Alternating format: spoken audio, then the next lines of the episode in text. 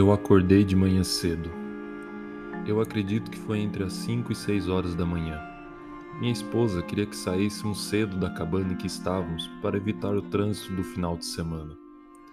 Eu não consigo dormir direito quando eu sei que meu dia vai ser corrido, então eu me levantei e fui ao banheiro para me preparar para o restante do dia. Enquanto eu caminhava devagar pelo corredor, vi que meus, filhos, meus filhos ainda dormiam no quarto. A escada que leva ao térreo ainda estava muito escura, pois o sol mal tinha nascido no horizonte. Eu me segurei no corrimão da escada para não escorregar enquanto descia. O banheiro ficava adjacente à sala de estar, que era o meu lugar favorito da cabana, pois dava para ver o vale sob a montanha através de uma grande janela de vidro. Eu parei um instante para admirar a paisagem. O vale brilhava em um cinza escuro por conta da névoa densa da manhã que subia do chão. Eu sorri diante da beleza daquele lugar. Era muito bonito. Depois que eu saí do banheiro, me dirigi até as escadas para subir até o meu quarto. Antes de subir, eu olhei de novo para o lado de fora da janela da sala para ver se a névoa havia diminuído. E acabei vendo algo estranho. À distância, eu vi uma forma alta e negra que parecia aqueles bonecos de palito. Ele estava curvado, com todos os quatro membros no chão, como um cachorro se preparando para atacar. A figura devia ter uns três metros de altura, com pernas desproporcionais, muito mais longas do que qualquer ser humano normal. Não parecia ser uma criatura sólida, mas sim como se uma sombra tivesse assumido uma forma corpórea. Mas que porra é essa? Eu pensei. Eu me aproximei da janela quando, para meu grande espanto, a criatura deu um passo. Eu apertei meus olhos, tentando entender se eu não confundia essa criatura bizarra com alguma árvore de formato estranho. Mas mal dava para ver por conta da distância que estava aquela coisa estranha. Eu me deixei cair em uma cadeira que estava perto e tentei recuperar meu fôlego. A figura moveu seu braço direito, e depois a sua perna direita. Os movimentos eram lentos e não naturais, como os movimentos de um personagem de filme de stop motion antigo. O meu coração começou a disparar. Eu me escondi devagar para que essa coisa não percebesse que eu estava ali. Eu esperei novamente pela janela e vi que ela continuou caminhando lentamente em direção à cabana. Eu corri escada acima, Precisava pegar minha esposa e meus filhos, levá-los até o carro e dar o fora dali o mais rápido possível.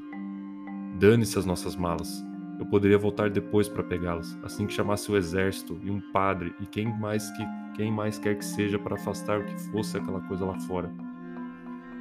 Eu entrei no quarto das crianças e vi que Michael já tinha acordado, mas Kate ainda estava dormindo. Michael, eu disse, eu preciso que você acorde a sua irmã e se vistam. Eu voltarei aqui daqui a pouco para irmos embora desse lugar. Ele pulou para fora da sua cama e foi acordar a irmã. Eu tentei me manter o mais calmo possível, mas eu percebi que Michael sabia que algo estava errado. Ele me encarava com os olhos arregalados de assustado. Eu explico depois quando estivermos no carro, mas nós precisamos ir agora, eu ressaltei. Ele acenou positivamente com a cabeça, ainda assustado com a situação, e eu corri de volta para o meu quarto para acordar minha esposa. Mary! eu gritei, batendo nos ombros dela. Ela abriu os olhos irritada. Que horas são? ela perguntou, como se ainda fosse uma adolescente mimada que teve que ser acordada para ir para a escola. Nós precisamos ir embora. Agora, eu disse enquanto pegava meu celular, carteira e chaves do carro que estavam na mesa do quarto. O que houve? Ela disse, se levantando rapidamente da cama ao perceber o tom de urgência da minha voz. Tem alguma coisa lá fora, eu afirmei. Assim que eu disse isso, Mary arregalou os olhos e agarrou meu braço com preocupação. Eu não tenho ideia do que seja, Mary, mas a gente precisa ir embora agora. Eu tentei tirar sua mão do meu braço, mas ela não deixou, mantendo sua mão firme em volta do meu braço. O que está lá fora? Mary disse pausadamente, com certa impaciência. Ok, eu falei. Veja você mesma. Eu a levei até a janela do corredor e olhamos para o lado de fora. aquela coisa ainda estava lá, caminhando estranhamente em nossa direção. Mas desta vez, a sua passada estava mais rápida. Mary ficou parada por um instante, imaginando se ela estava sonhando por estar vendo aquela criatura bizarra. A expressão de seu rosto rapidamente mudou de confusa para assustada. Papai, disse Michael de repente atrás de nós, estou pronto. Ok, muito bem, meu filho. Mary e eu nos olhamos. Os dentes dele estavam cerrados e percebi que ela também estava tremendo de medo. Sem perder mais tempo, eu peguei Michael no colo e ordenei que minha esposa pegasse a Kate que estava saindo ainda cambaleante do quarto. Eu fui na frente, descendo lentamente as escadas com Michael no meu colo. Ele estava quieto, mas o seu abraço em volta do meu pescoço era quase sufocante. Mamãe, estou com medo, disse Kate. Ela também podia perceber a tensão da situação. Mary acalmou, dizendo: Está tudo bem, querida. Nós só precisamos ficar em silêncio agora, tá bom? Mas eu estou com medo, ela insistiu. Silêncio, eu disse firmemente para ela. Lágrimas começaram a escorrer de seu pequeno rosto, mas Mary a segurou perto de seu corpo para confortá-la.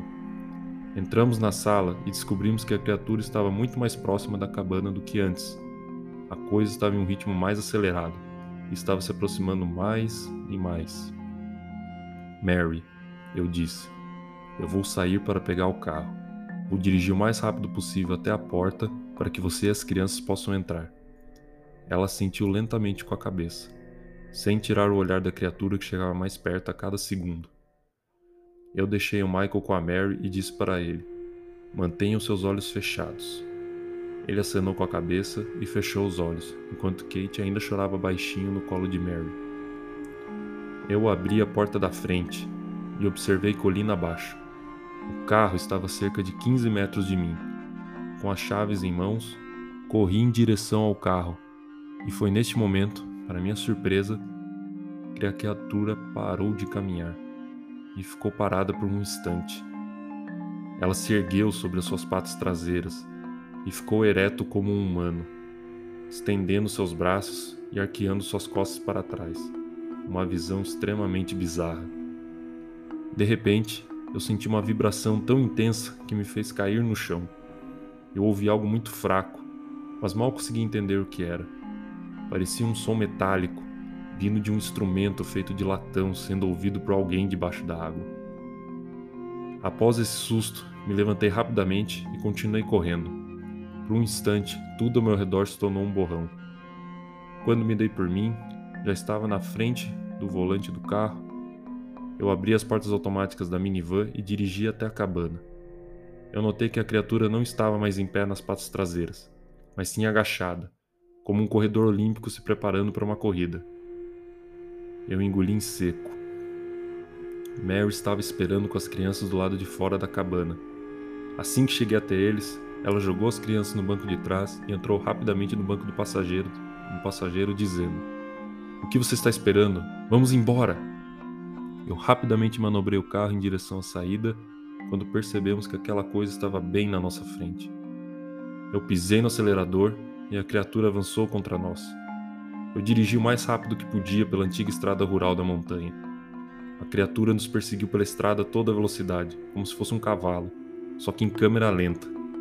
Ela parecia flutuar enquanto corria, dando a impressão de que era leve como uma nuvem. Mary soltou um grito de pavor. Kate e Michael começaram a chorar no banco de trás. Eu mantive meus olhos na estrada, me concentrando em dirigir o mais rápido possível para longe daquela coisa que nos perseguia, enquanto minha família continuava a gritar desesperadamente. E então, um silêncio. Nós chegamos na rodovia principal. Eu olhei pelo retrovisor e disse: Ele sumiu. Mas ninguém me respondeu. Os olhos de todos da minha família estavam vermelhos de tanto gritar e chorar. Eu dirigi até encontrar um restaurante próximo à beira da estrada. Nós comemos em silêncio e mal conversamos entre nós até chegarmos em nossa casa na cidade. Assim que eu cheguei, eu liguei para John, o proprietário da cabana, para explicar o motivo de não ter levado as nossas coisas que ficaram para trás. Eu não conseguiria explicar o que era aquela coisa mesmo se tentasse. O que testemunhamos era tão bizarro que acabei inventando uma história de que havia uma pessoa estranha circundando a casa e que ficamos com medo, e por isso fomos embora sem levar a maioria das nossas coisas. John entendeu, mas perguntou o motivo de não termos usado o telefone fixo da cabana para ligar para a polícia. Eu disse que estávamos muito assustados para pensarmos nisso. Ele me respondeu que entraria em contato com a polícia para que ela possa fazer uma varredura no local. Eu me encontrei com o John no dia seguinte para buscar as minhas coisas antes que o próximo hóspede chegasse. Tenho, tenho que admitir que estava com medo de voltar para aquele lugar, mas como estava na companhia de John e de mais dois policiais, isso me acalmou um pouco. Eu disse a eles que um homem estranho estava parado bem no local onde a criatura estava no dia anterior. Eles olharam ao redor da cabana, mas não encontraram nada. Os policiais pediram para que John avisasse o próximo hóspede sobre a possibilidade de haver pessoas estranhas no local. E também me pediram para que eu descrevesse melhor esse suposto stalker. Eu fiz uma descrição genérica, enfatizando que o homem estava muito longe para perceber qualquer detalhe significativo do seu corpo. Depois disso, peguei as coisas da minha família e parti. Ao sair do local, eu olhei para a floresta que ficava ao lado da estrada e podia jurar que vi de relance uma figura alta à espreita nas árvores. Minha família não falou sobre o incidente desde então, e eu estou com medo de compartilhar essa história com outras pessoas e elas me acharem um louco. Foi por isso que estou relatando esse ocorrido anonimamente. Manter isso para mim mesmo está me corroendo por dentro. Fica um aviso. Tomem cuidado ao andar pelas florestas. Essa coisa ainda está por aí.